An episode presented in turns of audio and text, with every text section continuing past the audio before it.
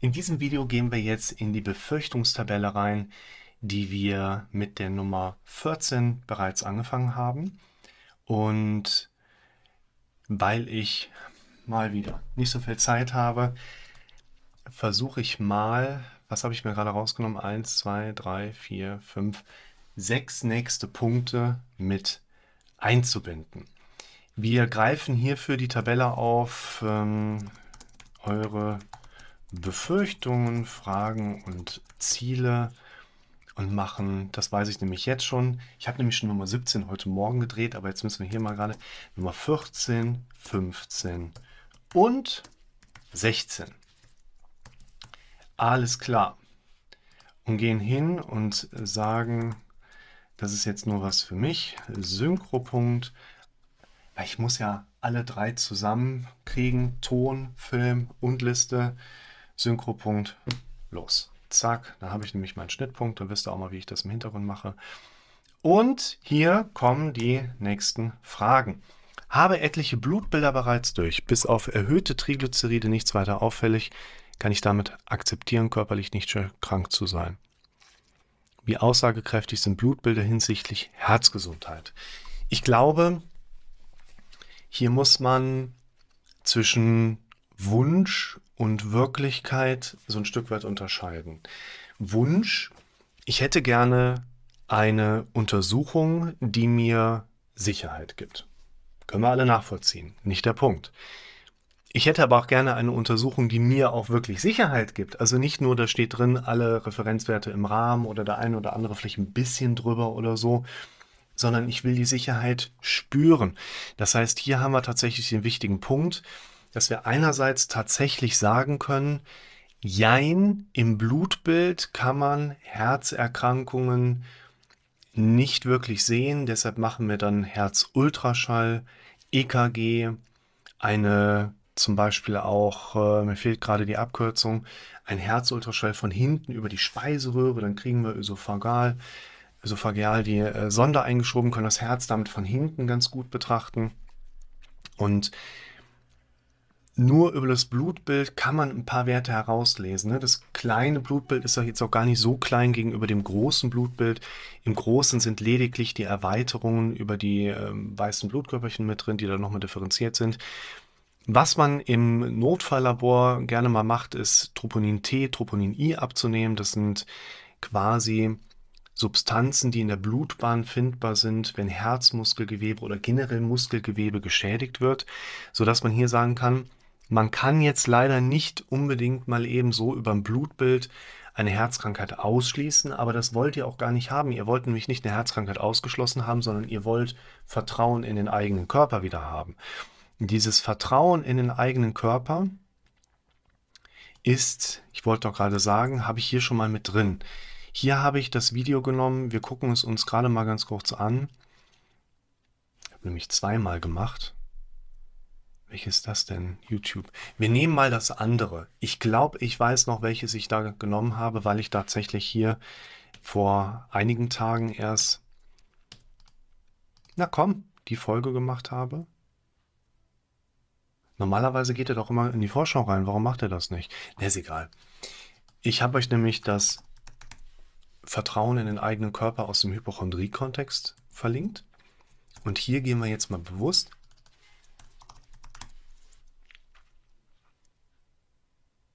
in dieses Video rein.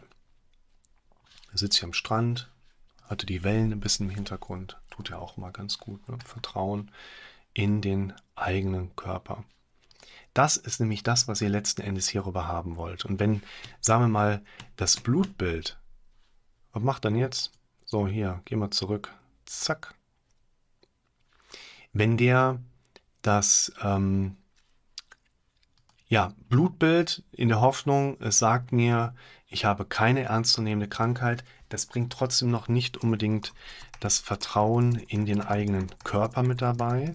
Was mir hier übrigens auch gerade dazu einfällt, wir sagen mal Vertrauen in den eigenen Körper 2.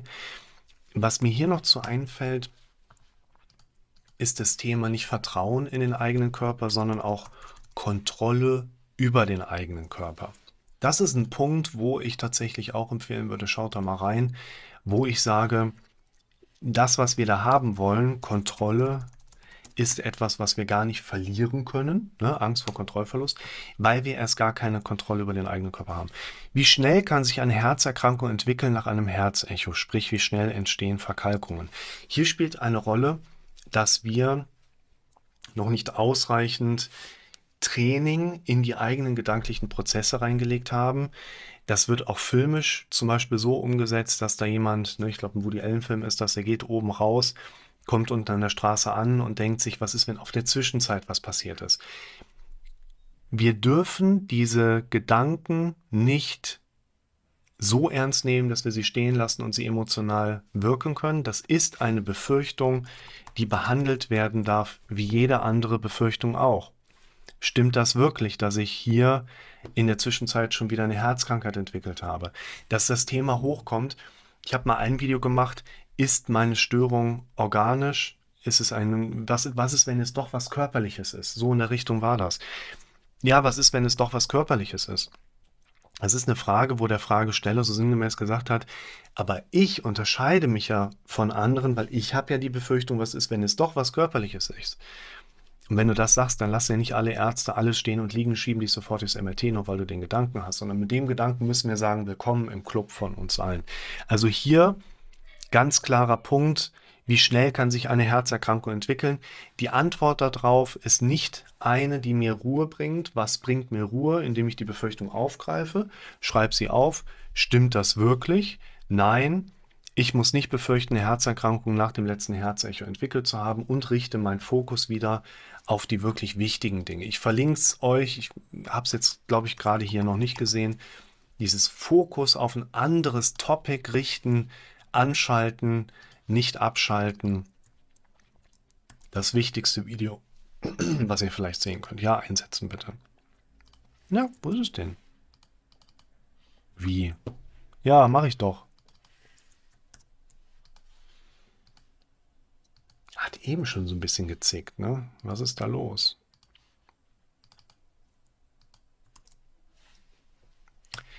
...2012 MRT für den Kopf.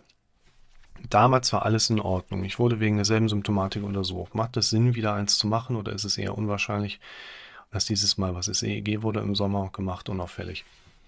Das ist der Punkt, dass jemand als Betroffener die Ursache seiner Gedanken in einer definierbaren organischen Diagnose manifestiert sehen möchte. Ich kann, ich verlinke euch das jetzt hier mal, ich kann nicht ausschließen, dass die Beschwerden, die ich habe, nicht doch einen organischen Ursprung haben. In der Regel kann man sogar bei vielen Betroffenen sagen, dass da irgendwas Organisches ist. Also es ist ja nicht so, dass ihr euch alles einredet, euch alles eindenkt. Es ist schon so, dass wir häufig entweder auf einer organischen Ebene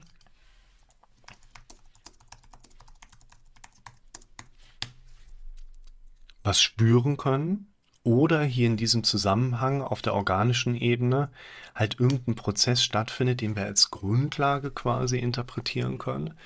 Nur ist das aus meiner Sicht ein Aspekt, der von uns vernachlässigbar ist, wenn entsprechend viele Untersuchungen angestanden haben und einfach ein Arzt sich jetzt nicht schon wieder Zeit nimmt, dich von oben bis unten zu screenen. Und in dem Video lautet meine Kernaussage, wir wollen das nicht übergehen. Also wenn ich jetzt sage, pass auf Leute, fangt an mit euren Gedanken anders umzugehen, fangt an euch anders da zu trainieren. Da meine ich ja nicht, wir übergehen jetzt die Gefahr einer trotzdem organisch bestehenden Genese, sondern wir gehen hin und entscheiden uns zu einer Reihenfolge. Nicht mehr zuerst das Organische und dann irgendwann der Kopf. Ein gesunder Körper ist kein Garant für einen gesunden Geist. Das haben wir alle bei Attila Hildmann gesehen. Ein gesunder Geist ist kein Garant für einen gesunden Körper. Wir wollen hier eine Reihenfolge reinbringen, dann lass doch erstmal auf der gedanklichen Ebene eine, einen Zustand erreichen, mit dem jemand sehr viel zufriedener ist, seine Baustellen abgearbeitet hat, weniger Stressoren erlebt.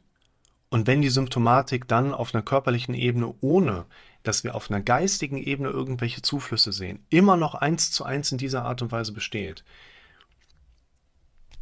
dann können wir vielleicht immer noch versuchen herauszufinden, ob du vielleicht der Erste bist, der diese Krankheit hat und bei noch keinem anderen diagnostiziert wurde. Das ist nämlich auch so ein typischer Gedanke, der häufiger auftritt.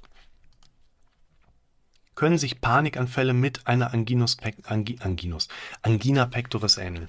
Eine ähm, ja, Angina pectoris ist eine Vorstufe von einer möglichen Herzinfarktsituation. Angina pectoris bedeutet, dass ein Schmerzzustand bestehen kann. Der ist dann nachher nochmal differenziert. Es gibt belastungsabhängige ähm, pektangiöse Beschwerden. Es gibt auch die sogenannte Prinzmetallangina beispielsweise, wo es nachher zu Spasmen, also krampfhaften Zuständen der Gefäße kommt. Ein Panikanfall kann sich in gewisser Hinsicht mit einem Angina pectoris Anfall ähneln. Wir haben aber doch deutlichere Unterscheidungspunkte. Von außen betrachtet kann man sagen, es gibt ja Beschwerden. Angina pectoris hat nicht jemand unter 40 gesund sportlich, sondern der typische Angina pectoris Patient ist im Alter vorangeschritten, hat vielleicht einen auffälligen Ernährungszustand und Körperzustand, hat vielleicht Raucherstatus mit da drin, Bluthochdruck, äh, mit drin das heißt, da sind schon mal Differenzierungspunkte mit drin. Ich weiß ja jetzt auch, von wem diese Liste ist. Ne? Also das sieht überhaupt nicht nach einer Angina pectoris aus.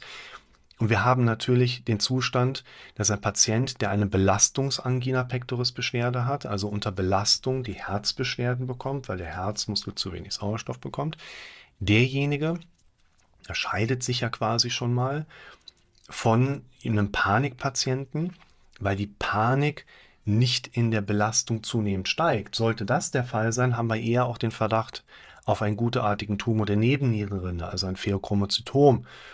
Und der Angina pectoris Patient, der beispielsweise in Ruhe seine Panik entwickelt, da könnte, wie gesagt, nach 15 Jahren Notfallrettung kann ich euch sagen, die Leute sehen halt wirklich anders aus. Das muss man aber auch, nur woher sollt ihr das wissen, wenn ihr den Patienten noch nicht gesehen habt? Stellt Fragen, kriegt da Antworten. Aber das wichtigste Differenzierungsmerkmal ist ja ein Schmerz, der ähnlich dem Herzinfarkt ist. Und der Herzinfarkt geht mit einem sogenannten Vernichtungsschmerz einher. Und ein Panikpatient hat keinen Vernichtungsschmerz in der Brust, kippt um und ist reanimationspflichtig. Das heißt, Panikanfälle und Angina pectoris Anfälle ähneln sich in gewisser Weise, lassen sich aber deutlich genug voneinander trennen, sodass wir hier tatsächlich sagen können, das sind zwei unterschiedliche Sachen. Ein Panikanfall und ein Herzinfarkt lassen sich tatsächlich dann wiederum nicht so gut trennen, weil der Herzinfarkt eben auch ohne diese Schmerzsymptomatik einhergehen kann. Weshalb man im Krankenhaus letztlich immer das volle Programm fährt. Ihr geht da rein, sagt, ich habe, ne, weiß es nicht so genau, ich bin gerade total aufgeregt, aber irgendwie habe ich das Angstgefühl und so weiter. Ja, dann Ne, haben wir eben ein Blutbild gehabt, Troponin äh, T, Troponin I wird abgenommen, um zu gucken, ob es irgendwo Herzmuskelgewebe zersetzt hat. Deshalb bei Verdacht auf Herzinfarkt keine intramuskulären Injektionen, weil ein Muskelinjektionsgeschehen wie bei der Impfung beispielsweise eine Muskelverletzung nach sich zieht, wo dann eben Troponine erhöht sein können. Also hier würde ich auch sagen, gute Frage. Antwort, wie schaffe ich es, Vertrauen in das eigene Denken mit einzubauen? Nicht indem der Arzt mir die Entlastung auf meine Symptomatik gibt, sondern indem mir der Arzt die Entlastung gibt oder die quasi Ausdiagnose gibt und ich sie hier oben immer und immer und immer und immer und immer wiederhole. So bauen wir Vertrauen in den Körper ein. In der Regel dauern Panikattacken 30 Minuten. Ich erlebe des Öfteren ganz kurze Anfälle, die meistens 10 Sekunden andauern. Zieht sich meine Brust zusammen. Ich habe das Gefühl, nicht mehr atmen zu können. Zeitgleich bekomme ich klatschnasse Hände und Herzrasen. Alles passiert innerhalb von Millisekunden. Dauert aber nicht minutenlang, sondern lediglich ein paar Sekunden. Es flammt quasi kurz auf. Kommen aus dem Nichts ohne Vorankündigung. Eine ganz typische Situation. Ich leite euch das ja immer ganz gerne her und ich verlinke hier mal zwei Videos dazu. Ich versuche euch ja auf die Fährte zu bringen, dass es gedankliche Präsenzen gibt, die in der Lage sind, Symptome auszulösen. Schaut euch das Video an zu dem Thema, stellt euch diese Fragen, das habe ich jetzt öfter schon verlinkt. Der gefährliche Teller Spaghetti Bolognese in meinem Kopf steht in der Macht diese Stresshormonausschüttung auch zu erzeugen. Also sind meine Gedanken krankhaft, haben wir auch mit drin, alles klar. Denn Wir müssen hier wieder sagen, wir kümmern uns auch um diese Gedanken so, wie wir uns um die anderen Gedanken auch kümmern. Das, was wir hier übrigens erleben, sind, deshalb wollte ich euch diese beiden Videos verlinken, da haben wir vorher nichts Falsches gedacht, sodass wir diese Symptome bekommen. Die kommen so schlagartig rein, aber jetzt kommen an diesem Punkt, das wird eine Stresshormonspitze sein. Das wird etwas sein, was im Körper passiert, was zu dem Körper dazugehört, man aber sehr stark einfach darauf Introspektionsfähigkeit erhöht, darauf achtet, was passiert im Körper. Und was wir hier jetzt gerade brauchen, ist, dass wir ein Verständnis haben, ich kriege gerade eingeschossen, ruhig Blut. Ich lenke meinen Fokus wieder auf andere Dinge. Dass wir hier mit dieser mit diesem Phänomen genauso umgehen können wie mit den anderen Sachen auch. Schaut euch die Videos hier mal an. Kann bei einer Panikattacke der Oberkörper sich wie taub anfühlen. Oftmals habe ich auch dann das Gefühl, meine Arme und Beine nicht mehr bewegen zu können und in meinem Kopf wird es komisch und ich denke, ich falle um. Subjektive Synkopeneigung habe ich im anderen Video mal gesagt, ja, all diese Beschwerden oder all diese Symptome spielen in gewisser Hinsicht eine wichtige Rolle. Ich verlinke hier mal das Video zum Thema Paniksymptome verstehen.